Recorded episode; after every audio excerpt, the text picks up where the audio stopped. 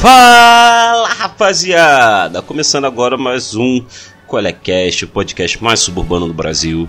Eu sou o mestre de cerimônia de vocês, o Gio, você já me conhece.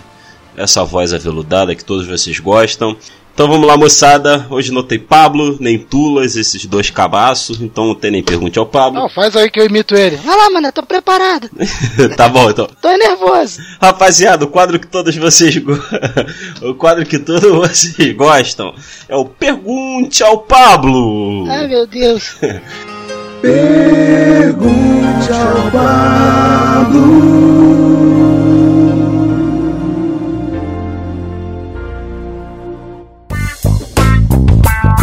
Vamos lá, rapaziada. Nosso ouvinte aí, Bernie Wrightson, de- da Escócia, fez a seguinte pergunta: Pablo, eu sou um homem que é feio. Eu sou, não sou homem, não. Eu sou um elemental do pântano, Pablo. Peguei minha namorada Luísa Sonza e dei uma fruta pra ela pra gente fazer sexo. Mamando um tubérculo do, do monstro do pântano. Mamando um tubérculo. Porra, o tema vai ficar muito sério depois da gente falar isso aqui. De- Devo ter medo do elemental Vitão? É, é. Vamos, vamos ver, mano. É, é. Dá aquela gaguejada inicialmente. É, é, é. Dá aquela risada. É, é. Não sei, mano. Peraí. É, pô, pô, não, pô, não sei, cara. Eu nunca, nunca me relacionei com o monstro do pântano. Eu não sei, eu não sei, mano. Aí a resposta dele é: mantenha-se hidratado porque no verão tu desidrata. Aí, uau! É sempre um bagulho evasivo, muito louco. É, moleque, o Pablo só chega e fala qualquer coisa, tá ligado? Porra, 2 mais 2, mané. É o cara vai dar um número par. O moleque é sinistro, velho. Taca lá no Google e compra um carro rebaixado, mano. Não, pra tu ver como esse moleque é filha da puta. A gente chega e fala de raça de boi e o maluco tem a resposta na ponta da língua, tá ligado? Caraca, isso é qual, qual- qual boi eu compro aqui? Não, compra esse aí, caralho. Moleque, eu vou te falar que isso foi um plot twist, moleque. Eu não tava esperando, não. eu também não, mano. Que porra é essa? fala, pô, mas eu não sei, mané. Aí do nada ele Não, não, investe no né? Delore aí que é carne boa. E ele não explicou como é que ele sabe. Ele explicou? Não é. Não, só falou investe nesse aí que é bom. A gente descobriu no Twitter que ele fica vendo vídeo de carne, moleque. É mesmo? de churrasco. e reclamando, né? É, desgraça! Desgraça. Então aí um salve pro Pablo, rapaziada. Qualquer coisa ele manda o áudio aí e responde aí a pergunta sobre o elemental do pântano aí. Então, rapaziada, pegando carona aí já nessa pergunta, nosso tema de hoje é o mundo bacana dos gibis, rapaziada. E hoje a gente vai trocar uma ideia aqui, eu, Biscoito e o Pedro, nós somos colecionadores de gibi, a gente gosta bastante dessa mídia. E a gente tem um apreço, talvez, não sei vocês, mas é a minha mídia favorita, é de vocês É, a também. minha também, pô. A minha também. A minha também, sem dúvida. Eu prefiro, eu prefiro mil vezes quadrinho. Não, prefiro quadrinho a qualquer mídia. Do que filme, do que música, do que série, tá ligado? Eu amo música também, eu sou músico, mas, cara, quadrinho tá uma. Não, mas Então, eu já, é, eu já vou come- eu, eu assim. já vou começar explicando o meu ponto. Que Claro. por que que eu acho que por que que eu gosto tanto de, de quadrinho? Na realidade, talvez eu até consuma mais outras paradas do que quadrinho. Eu acho até que eu consumo mais livro e filme do que quadrinho. Só que eu acho o quadrinho mais completo para passar uma ideia. Quando eu termino de, de ler um quadrinho, eu entendo ele mais do que qualquer outra mídia. Eu peguei a ideia Verdade. dele. Ele une a, a possibilidade de contar uma história é, literária e ainda é, contando com a imagética. Ele, po- Sim. ele tem duas armas para te mostrar uma história. Biscoito acabou de usar um argumento que eu ia usar, mano. Eu tava pensando exatamente nisso, tá ligado? E eu acho que nenhuma outra mídia consegue ter esse encaixe perfeito, sabe? Não, por exemplo, uma, um, vamos, já, já vou jogar aqui um gibi, mas depois a gente pode resgatar de novo, que é o próprio Watchman. O Watchman, pra mim, ele, ele merece ser considerado uma das 100 maiores obras do, da, de língua inglesa lá, que foi a, votado pela Times. Porque ali é um pensamento, primeiro é um pensamento pra mim de dois gênios, não é só o Alan Moore, tem o Dave Gibbons também. E o, o que o Dave, Dave Gibbons fez ali, cara, é, é, por que, que eu acho que o filme do, do Watchman eu, embora eu curta, ele não vai passar nunca a ideia do. do... Eu não acho o filme ruim, não. Eu acho herético. Mas ruim, ruim, não acho, não. Mas aqui é, mas aqui é programa de gibi. Aqui não é pra falar de filme, não. É, exatamente. É, Exatamente. Aqui não é pra falar de filme, não. Sim, exatamente. Aqui, aqui não tem música, não. não, aqui não tem música, não. Não, não é música. Música não. ambiente música de filme é ambiente de, de hippie maconheiro. não. É, Quem não, só mas pior de que é gibi. mesmo. Não tem piada disso. É mesmo. Ele, ah, se você reparar, o desenho do Watchman, ele parece um aqueles desenhos antigos, do Mandrake mesmo. Então ele. É verdade. é- é- é- o, pró- a própria, o próprio desenho que o David Gibbons fez ali, provavelmente também em, conversa com Alan Moore, já passa a ideia da, da própria história, da própria ambientação, porque você tem uma história ali, que é o, o que no caso é a, é a história do Watchman, que é uma história. Ali a, a- história do Watchman é é uma história de choque de realidade. Ele, na minha visão, pelo menos é isso. O comediante, pra mim, é o personagem mais importante dessa história. Ele tá, ele tá dando papo reto sobre a sociedade, embora ele seja uma própria, um próprio vírus dela. E você vê isso com imagens da época de ouro dos quadrinhos, nos quais ainda não se tinha essa, essa, essa discussão, embora a Mulher Maravilha, desde o início, já seja ali um quadrinho mais ou menos de que, que trata de feminismo e tudo mais. Então essa combinação não é possível no filme. O filme é um, é um show. Vamos lá, falando rapidamente do filme. O filme é um show de estética que não, que não funciona, que é bobo, que é, que é superficial. Ele não vai passar a ideia que o gibi tem. É, eu acho, tipo assim, esse é até um dos temas que eu queria abordar, de que eu acho que o, as ferramentas do quadrinho como mídia, elas são, são inigualáveis. Porque eu, eu, eu acho que é uma maneira muito simples de você contar uma história.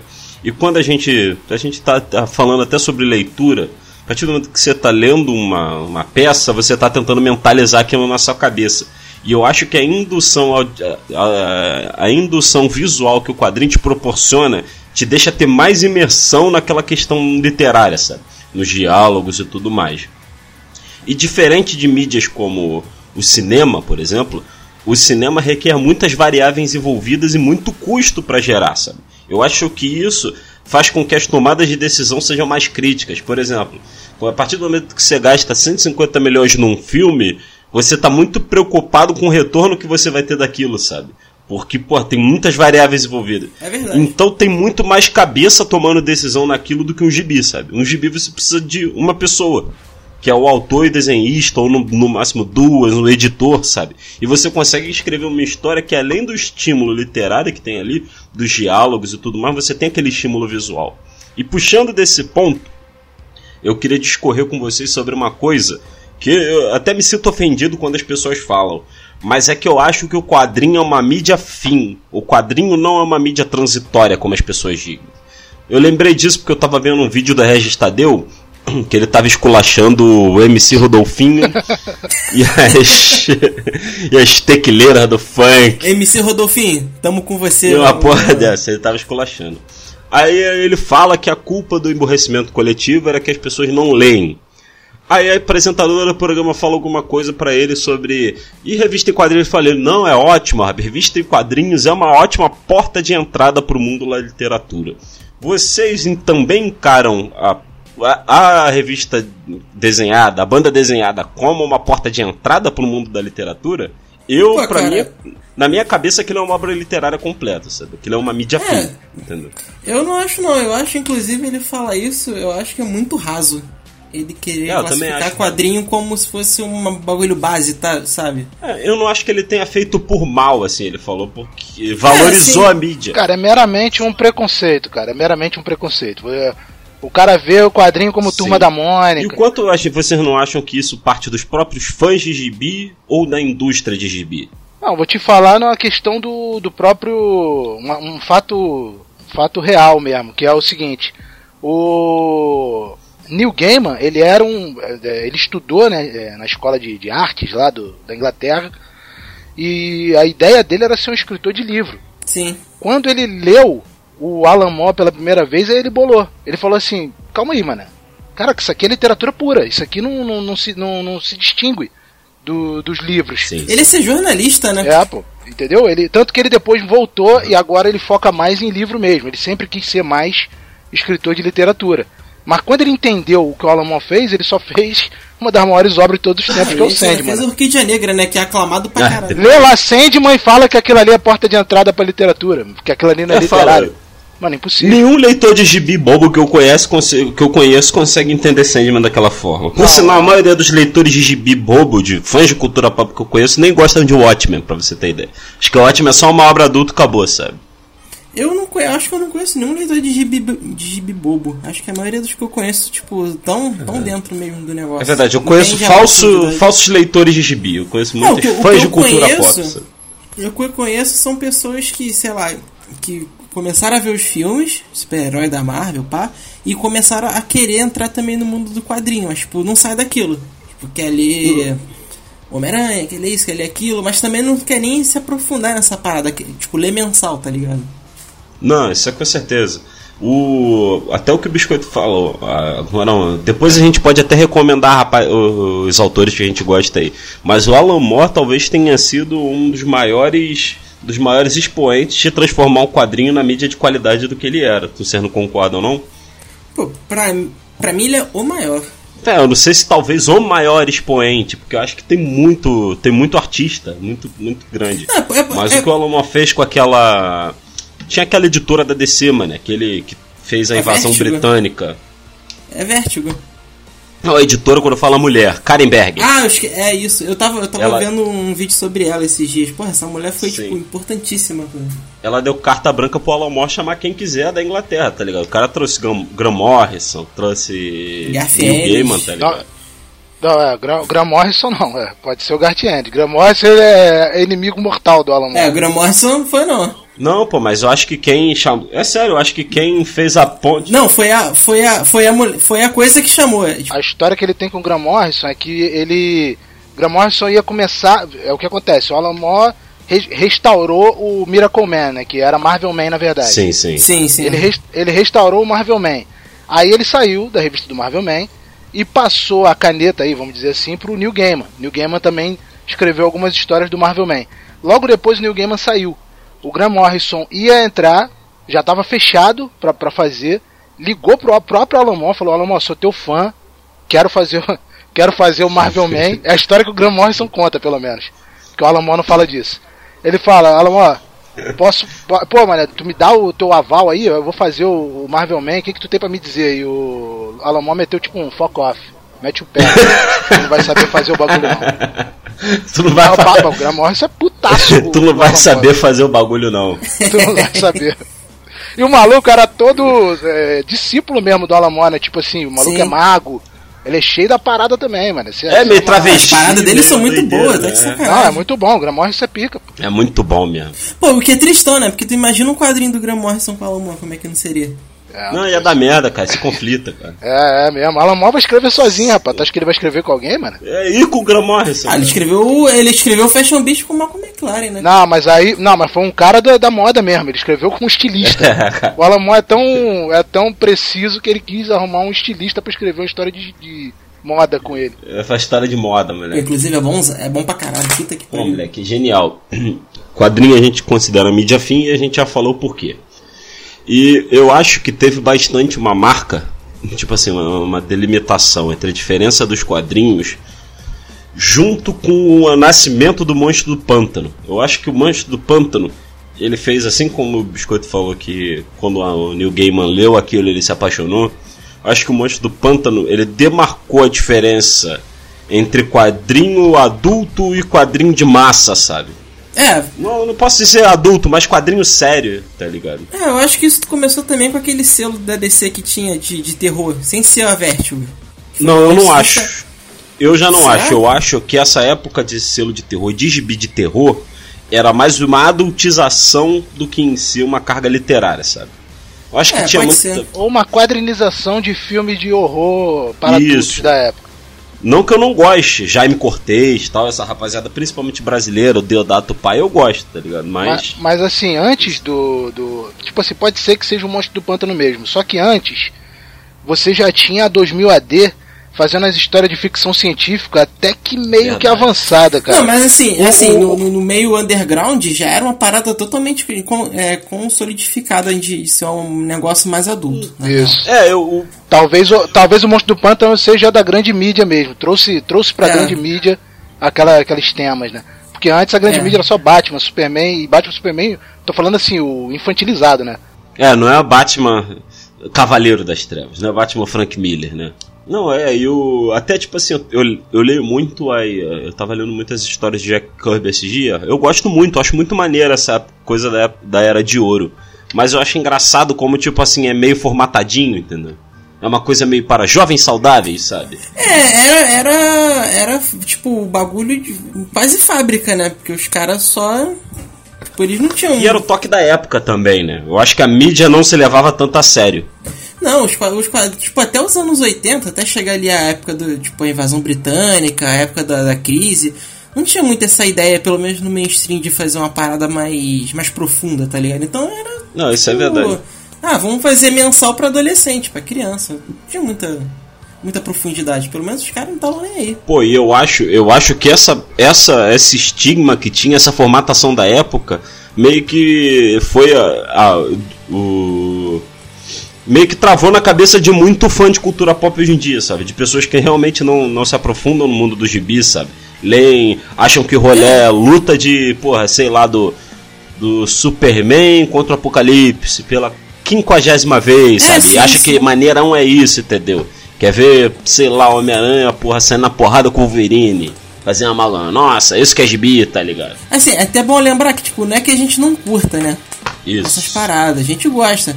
Só a que, gente tipo, quer que tu pare de ser um mongolão infantil, tá ligado? Exatamente, tipo, o quadrinho é muito mais além disso, tá ligado? Tipo, moleque, tinha, é, tinha um banner do Robert Crumb que era muito bom, moleque. Que era ele assim. Você já viu a mulher de Crumb desenhada, já? Que é a porra da mulher valkyria, com as tetas apertadas, a mulher forte pra caralho, ele me raia. Até meio, Aí... até meio gordinha, meio, meio chubby. É, mano, e ele esquisitaça se desenhado, é muito bom. Aí tem um banner que é dele ele é abraçado com a mulher pela cintura e ele fala aqui assim: aqui não tem, aqui não tem heróizinho não, fanboy. Se você a gente vai falar mal dos teus bichos e você não vai ter pra ninguém para chorar. Uma parada dessa assim, uma propaganda do Crumb, mano. Isso ficou na minha mente, eu falei: "Caralho, mano. Que viado, mano. Pô, tá falando mal do gibi depois que eu parei pra pensar. Não é verdade, mano. Mas é, pô. Por causa de muitos Então, mas é, não, então, mas depende do nicho, depende da, da de para quem o, o gibi é por exemplo, o próprio Alan Moore que a gente está é, colocando num patamar, ele veio com uma notícia aí alguns anos atrás que né, foi bombástica, ele falando que quadrinho era de, de super-herói era bagulho podre. Era, uhum. era parada de otário. Mas o nego não entendeu o que ele disse. Ele Sim. disse que houve uma desvirtuação da. da Mas caíram matando em cima do maluco. Do, do tema, cara. É, é, mudaram o tema do super-herói. Eu acho que ele tem razão. O super-herói, ele é. Pra que, que o super-herói serve, na verdade? Pelo menos na minha visão. O super-herói serve para ser um, um, tipo de quadrinho para onde uma criança ou um adolescente vai ler e vai falar: pô, olha, olha que ideal maneiro, olha que ideal de honra que isso, eu posso ter, eu posso crescer com base nessa história, no que essa história tem para me contar. perfeito. Perfeito. Os quadrinhos que são adultos dos super-heróis também são legais. Por quê? Na minha opinião. Porque eles atendem o público que cresceu com Batman e de repente quer continuar lendo eu tenho 30 Ebral e eu quero ler Batman ainda, mas não quero ler Batman pra criança, eu quero ler o Batman pra adulto. Exatamente. Então dá pra. Eu acho que Sim. tudo isso cabe no, no, no mercado. Agora, para mim, o que, o que eu mais gosto do mundo dos quadrinhos, ainda mais hoje em dia, eu acho que o mercado do quadrinho tá crescendo de novo, isso é maneiro pra caramba. Tá pra caramba, cara. Tá, tá, tá, tá crescendo muito. quente, e, mas por que, que eu acho que ele tá assim? Principalmente por causa dos quadrinhos independentes. Eu acho que o quadrinho tem área, ele tem, ele tem possibilidade de conversar com qualquer pessoa, principalmente com quem gosta, por exemplo, de história mais séria mesmo. Então tu pega um Jeff Lemire aí, um. É. Sei lá, mano, os caras que estão fazendo um tipo, de, um tipo de história com profundidade. E esse tipo de mídia, o cara. Um cara que nem o Regis Tadeu da vida, pô, dizer que, ah, mano, é ah, porta de entrada aí. Pô, o cara não entendeu nada, mano. De repente saiu na frente da cabeça sim. dele, tá ligado?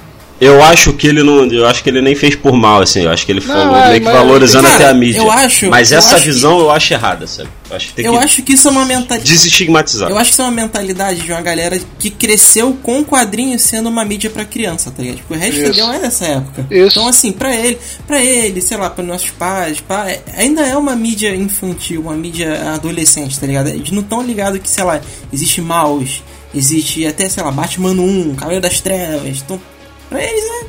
Turma da Mônica. É tipo videogame, né? Tu não vai ver nenhum é. idoso jogando videogame. Os caras não entendem essa mídia.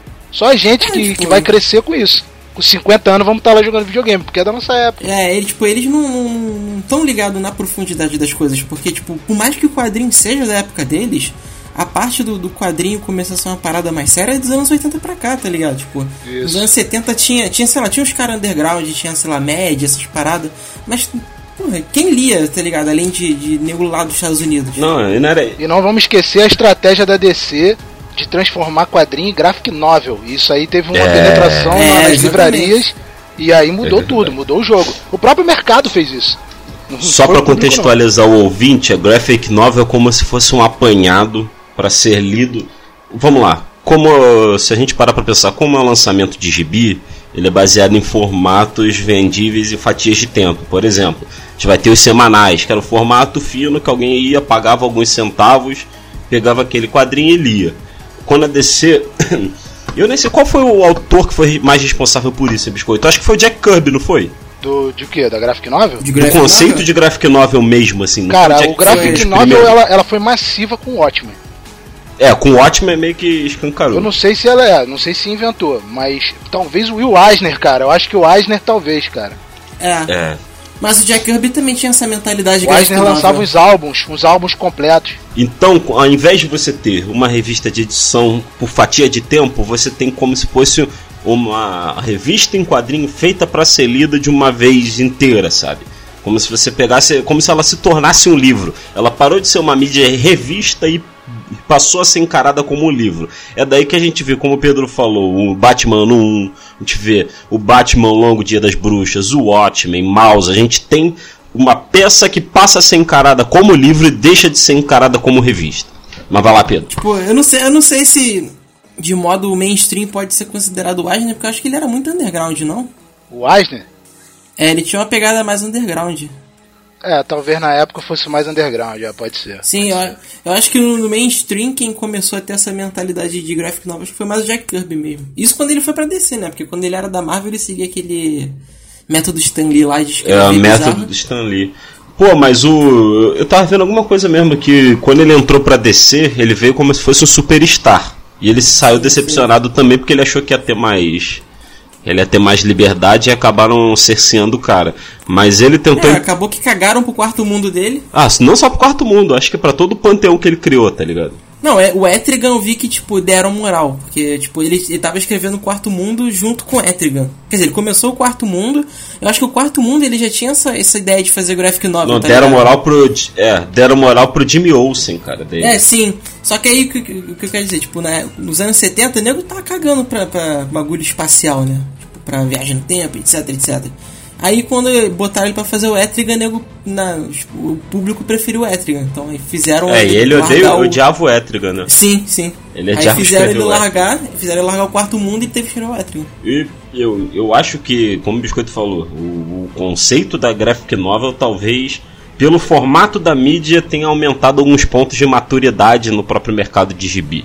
Tá é, com para, certeza. Para de ser uma coisa de déficit de atenção, que tu tem que pegar a revistinha curta, mata aquela história indo pro colégio e acabou, tá ligado? Passa a ser uma, uma coisa mais robusta da própria mídia. É, né? até porque quando o quadrinho era para criança, ele custava 10 centavos, sei lá. Então.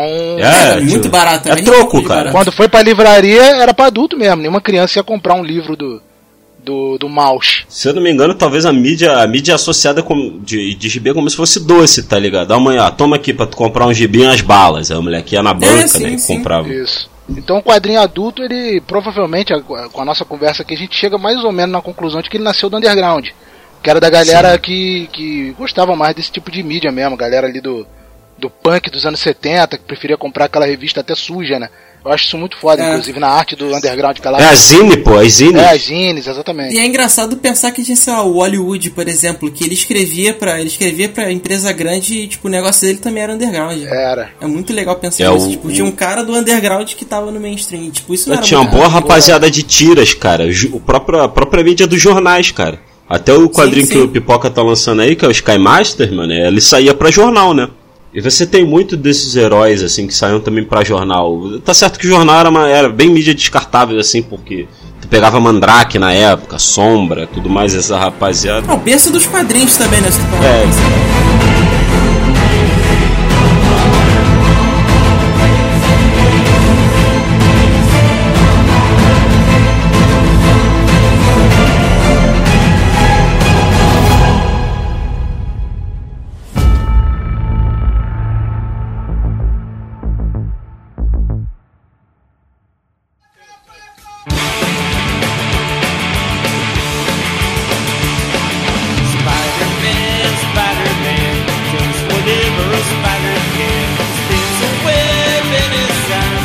gente, agora rapaziada, vamos contextualizar assim, pra rapaziada que tá ouvindo a gente, o que que veio dessa transição pós-Watchman e pós-Vertigo? Pra vocês, qual é o marco zero, zero, zero, zero, assim, do quadrinho mídia séria? Tudo evoluído, assim. Pá, agora essa é a mídia aí que a gente consome até hoje.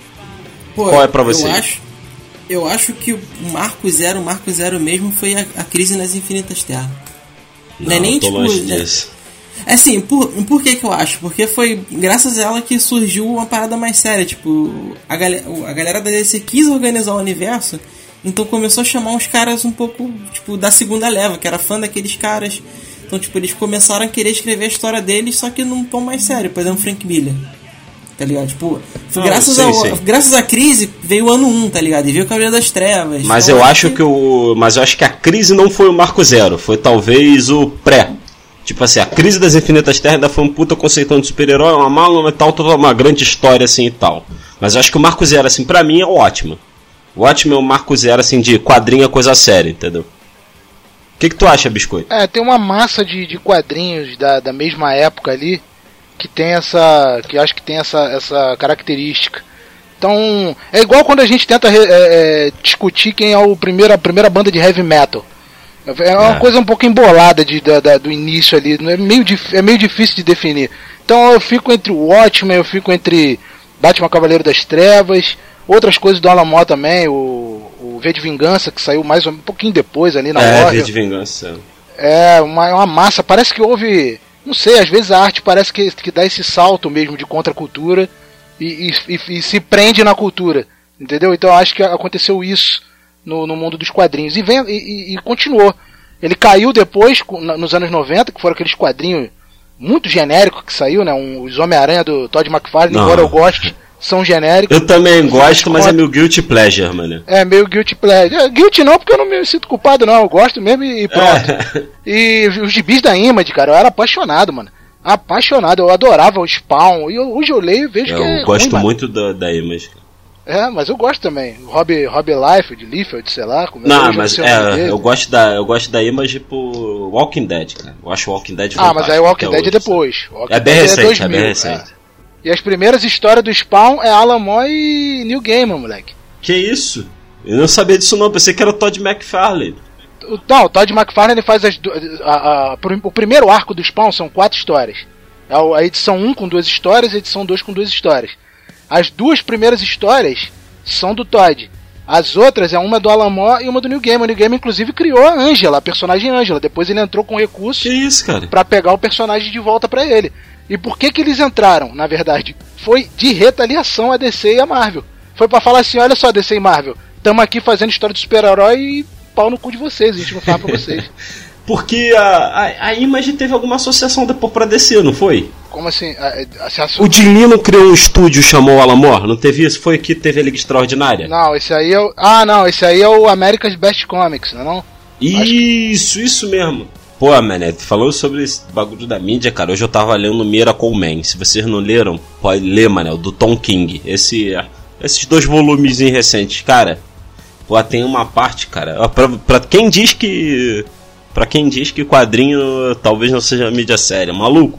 Tem um quadro. Não sei se vocês já sabem do plot desse quadrinho. Meio que o Pai Celestial morreu, Orion tomou a nova Gênese, ele é o novo Pai Celestial. E o Miracle Man foi sentenciado à morte. E esse quadrinho é um quadrinho bem depressivo, cara. É um quadrinho bem niilista, porque o próprio Miracle Man começa a questionar a existência dele, a missão dele e tal. Ele começa a ficar triste e tudo mais. E tem uma cena, cara, que ele tá ele e a Big Barda na praia, tipo assim, um dia antes da, da execução dele. Ele foi sentenciado à morte.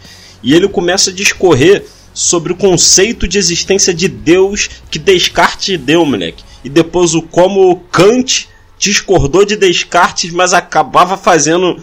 meio que acabava se contradizendo, discordando de Descartes, tá ligado? É sinistro, né, moleque? Moleque, eu, eu fiquei lendo assim, eu falei, caralho, mano, que bagulho bonito que eu tô lendo, tá ligado? E eu acho que isso é fantástico, cara. Às vezes você não tem. Às vezes o próprio, o próprio leitor que não consegue. Por exemplo, tem muito livro que eu leio e não entendo de verdade. Tem muito leitor que não consegue pegar o tino da literatura por ser uma mídia muito estática, às vezes tá com muita tecnicidade. Por exemplo, Verdade. tem, porra, Tem escritor, cara, eu tentei ler Fausto, do Goethe. Tá certo que pode ser um erro meu porque eu sou bobão, eu devia ler mais. Mas a minha mina, que é formada em letras, leu e começou a ler e amou. E eu, caralho, fiquei uma hora nas três primeiras páginas, cara. Porque eu não tava conseguindo mentalizar aquilo, entendeu? Talvez o quadrinho seja, tipo assim, uma maneira boa de você mentalizar aquela parada e realmente ter o impacto da literatura em você, tá Pô, talvez eu acho que livro é uma. É, tipo, acho que a diferença de livro para quadrinho é que, sei lá, acho que tem. Eu, talvez seja burrice minha, mas acho que o livro é uma parada que, tipo, você tem que ter um, um certo nível, sabe, de, de, de costume de leitura para entender certas coisas. No quadrinho é uma parada mais acessível, tá ligado? Eu não sei, eu acho que eu acho que os dois tem que ter, cara. Pô, tem quadrinhos do Alamor, por exemplo, que é foda de entender. Não, sim, mas, por exemplo, sei lá, se um cara que nunca leu quadrinho na vida pega a mouse pra ler, ele vai entender de boa. Mas, sei lá, se, por exemplo, Fausto, se o cara que não tem costume de ler, no, pegar pra ler, ele não vai entender nada. Eu acho que o quadrinho é uma literatura que conta com uma, uma comunicação gráfica. Então, eu acho que o, o desenho que tu tá vendo ali, eu não vejo como um alívio para o entendimento da cena. Eu vejo ao contrário, eu vejo como uma soma ao, ao que está sendo comunicado a cena, a cena, entendeu? É, sim, então, tipo sim. assim, existe quadrinho, cara, por exemplo, vou te falar. Eu li o quadrinho aquele solitário do Chabutê. Do Chabutê. Eu não acho que uma pessoa que não tem é, é, costume de quadrinho vai entender o quadrinho. Assim, eu, na verdade eu tenho convicção. O cara que não lê quadrinho não vai entender. A comunicação ali ela é quase que totalmente gráfica quase não tem texto. É, você tem um bom então, ponto. Entendeu? Então não é, não é sempre assim. Eu até concordo que às vezes é melhor para um cara que não está acostumado com, com o livro. Então começa no quadrinho, mas tem que ver também qual é o quadrinho, mano. Porque o próprio Watchman, se você não lê aqueles é textos verdade. de apoio entre histórias, tu também não vai pegar também. Então tu tem que estar tá pronto, mano. Tem que estar tá pronto para ler, tem que, tá, tem que ser gente grande para ler, mano.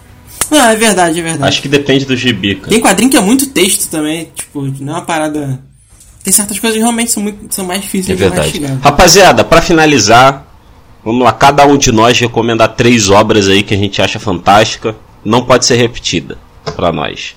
Começa aí, Pedro. Pô, vamos lá, vou começar com Mouse, do Art Spiegelman, porque é o meu quadrinho favorito de todos os tempos. É uma parada tipo, maravilhosa que é um, é um cara, o próprio Art Spiegelman, que está contando a história do pai dele no Holocausto. Tipo, eu esqueci é. o nome do pai dele. Mas ele foi um, uma vítima do Holocausto e ele conseguiu sobreviver. E o filho dele narra essa história, tipo, de um modo até um pouco mais suave, porque eu vi que ele botou as pessoas como animais para poder suavizar um pouco do, do, do, peso, né? De falar sobre o Holocausto, Segunda Sim. Guerra.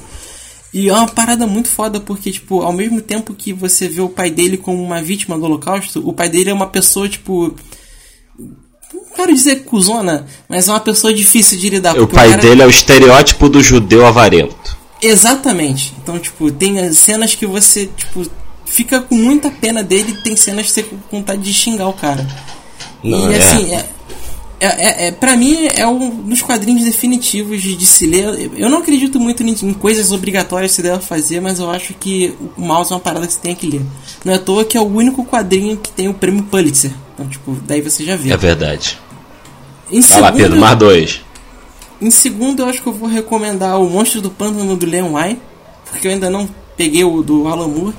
Mas eu acho que é uma parada muito boa de se ler, porque tipo, é uma aventura muito maravilhosa, tipo, tem umas paradas muito boas.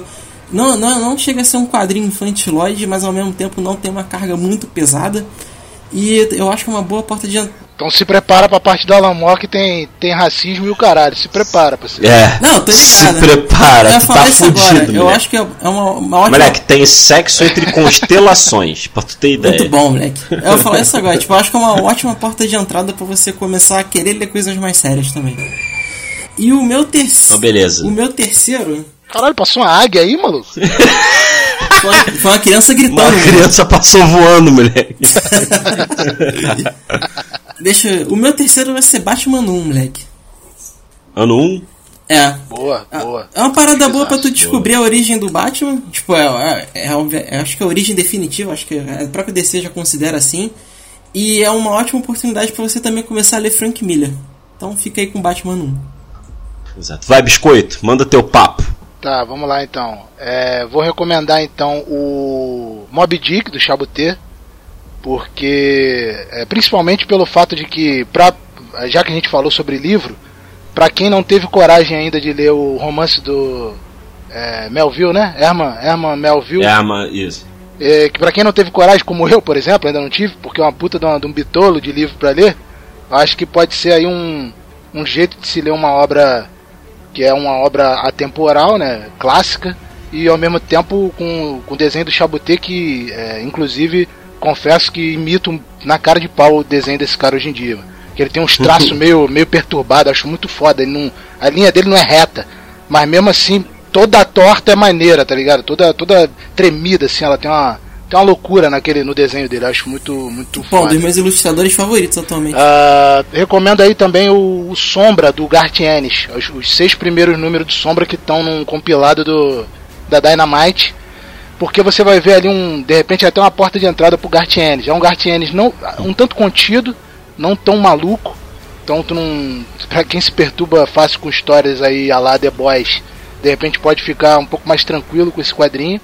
E ainda assim uma história densa, pesada pra caramba sobre a Segunda Guerra, sobre a, sobre a crueldade ali do, do, do japoneses sobre os chineses ali. Então é, é, uma história bem maneira, eu gostei muito. É um aventurão no ar mesmo. Pra quem curte pulp e ao mesmo tempo com a roupagem moderna é bem maneiro.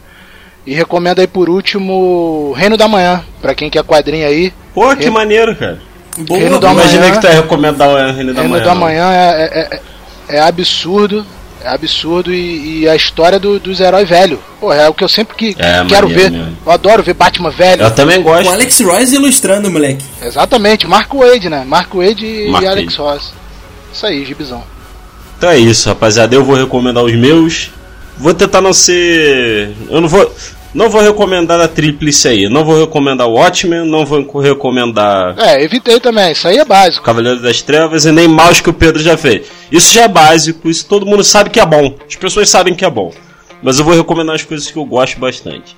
O primeiro quadrinho que eu vou recomendar, o Biscoito falou sobre o Garfienes. E eu queria recomendar Preacher.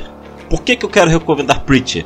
Porque o Preacher é uma das primeiras amostras de você que de como os quadrinhos podem seguir, até onde os quadrinhos podem chegar. Porque aquilo para mim é uma, uma imensidão criativa ali. Ali é muito. É, é, é. Eu... o, o Gartienes é o cara que, é, entre aspas, eu vou explicar o termo, mas ele é o cara que estressa o quadrinho. Ele pega ali o. Ele pega aquela borracha, aquele elástico e vai até onde dá, mano. Ele, ele é Isso, tipo. mano. Basicamente, tem a porra de um padre ex-matador que sai na mão com um monte de gente. Tem a porra de um vampiro irlandês e a mina ex-assassina. É, é maneiro, cara. E quem não quer ver um padre cachaceiro batendo nos outros? Isso, pô. Eu queria ver na vida real, cara. É mesmo, né? Padre Max aqui da, da nossa igreja aqui nunca fez isso. É verdade, Padre Max porra Se bem que ele bebia, ele bebia, ele só não ele batia bebia. nos outros. Vai que o Padre Max só faltou a Gênese, cara. Moleque, eu queria ver uma porradaria dele com, com o padre do Clube Vampiro, moleque. Que é padre, é padre mafioso e vampiro, viado. Putz, aí é quase, é se ele toma uma mordida. Ó, o Preacher é muito bacana, tem até a série aí no Amazon, pode conferir que é bem bacana. Outro gibi que eu quero recomendar, porque também é para mim, foi o Biscoito que me recomendou esse. Também para mim é um dos expoentes de criatividade do que o gibi pode fazer, que é o Beasts of Burden, do Evan Dworkin. Esse quadrinho, vocês podem pegar, o Pipoque Nankin lançou três volumes, que é o Guardiões da Vizinhança, Cães Sábios e Homens Nefastos, eu não lembro o nome do segundo não, volume tem que esse. a artista, cara, a Jill Thompson, né? Ela desenhava, isso, Jill ela desenhava pro, Jill pro Sandman, pô. Isso, isso, isso. Uh, isso aí. Ela, ela é foda, o traço é espetacular, é um aquarelado. E o, o plot desse quadrinho é genial, cara. Que é um bando de cachorro de uma mesma vizinhança que resolve casos paranormais lá. E, porra, o quadrinho, ao mesmo tempo que ele é leve e divertido, ele é pesado, ele aborda muitas questões, até questões de maltrato animal, questões de magia. Porra, os gatos pretos na série são familiares, mano. Muito bom. Familiar é, é sempre um, é, um, é um anexo do cultista, dos vampiros. Porra, é muito maneiro, cara. É muito maneiro. Aquilo para mim é explosão de criatividade. E a minha. E também quero recomendar como terceiro, a gente até citou ela, mas é a minha série magnânima, é a minha história favorita. É minha história de banda, de banda desenhada favorita. Eu li, reli, discuti, pensei naquilo e sempre me inspirou. Que é o Sandman. Pra mim, na minha cabeça. Você quer Scott Pilgrim? O Scott Pilgrim também é muito bom. Mas eu não quis recomendar porque Scott Pilgrim é mais adolescente. Então a rapaziada tem que ler uma parada mais, mais maneirona assim. Sandman é fantástico. É, Restadeu vai ficar puto se tu, se tu falar do Scott Pilgrim, melhor não. É, é meio bobão, é meio bobão. Mas, porra, o... é fantástico aquilo. Aquilo é fantástico. A história que de um ser que nem é um deus, mas é um ser que existe no inconsciente coletivo do, da humanidade, que é o sonhar. Ele é chamado de Morfeu no coisa, no, no gibi. É lindo, envolve bastante literatura, história, filosofia, magia, terror, suspense. Basicamente, eu acho que Sandman para mim é o quadrinho perfeito. Talvez não de história, talvez o que peque nele um pouco é em alguns volumes a arte, que é meio escura, meio mal definida assim. Não sei se é por causa das tiragens, eu não sei o que, que aconteceu. Mas para mim, ó, vai na fé com Preacher, com Beasts of Burden e Sandman, e aquilo, os três que eu indiquei são profusões de criatividade que tem nos gibis. Então, muito obrigado, nosso ouvinte. Muito bacana falar dessa nossa mídia favorita aí. Se você já sabe, já sabe. Fuça no Instagram ColhaCast, fuça aí no Spotify que você tá ouvindo a gente, segue a gente no Spotify, segue a gente no Instagram. Manda papo aí pra gente, pô, quer fazer uma pergunta pro Pablo, quer recomendar um gibi, quer pedir novas recomendações de gibi pra gente, pode mandar o papo. A gente está sempre aberto aí a questão, a troca de ideia e tudo mais. Quero agradecer aí os integrantes, Biscoito e Pedro. Muito bom aí, muito bom falar de gibi, principalmente com vocês, que são pessoas que também sabem de gibi. É isso, rapaziada. Uma boa semana pra geral aí. Um salve, valeu! Valeu! Falou! Valeu.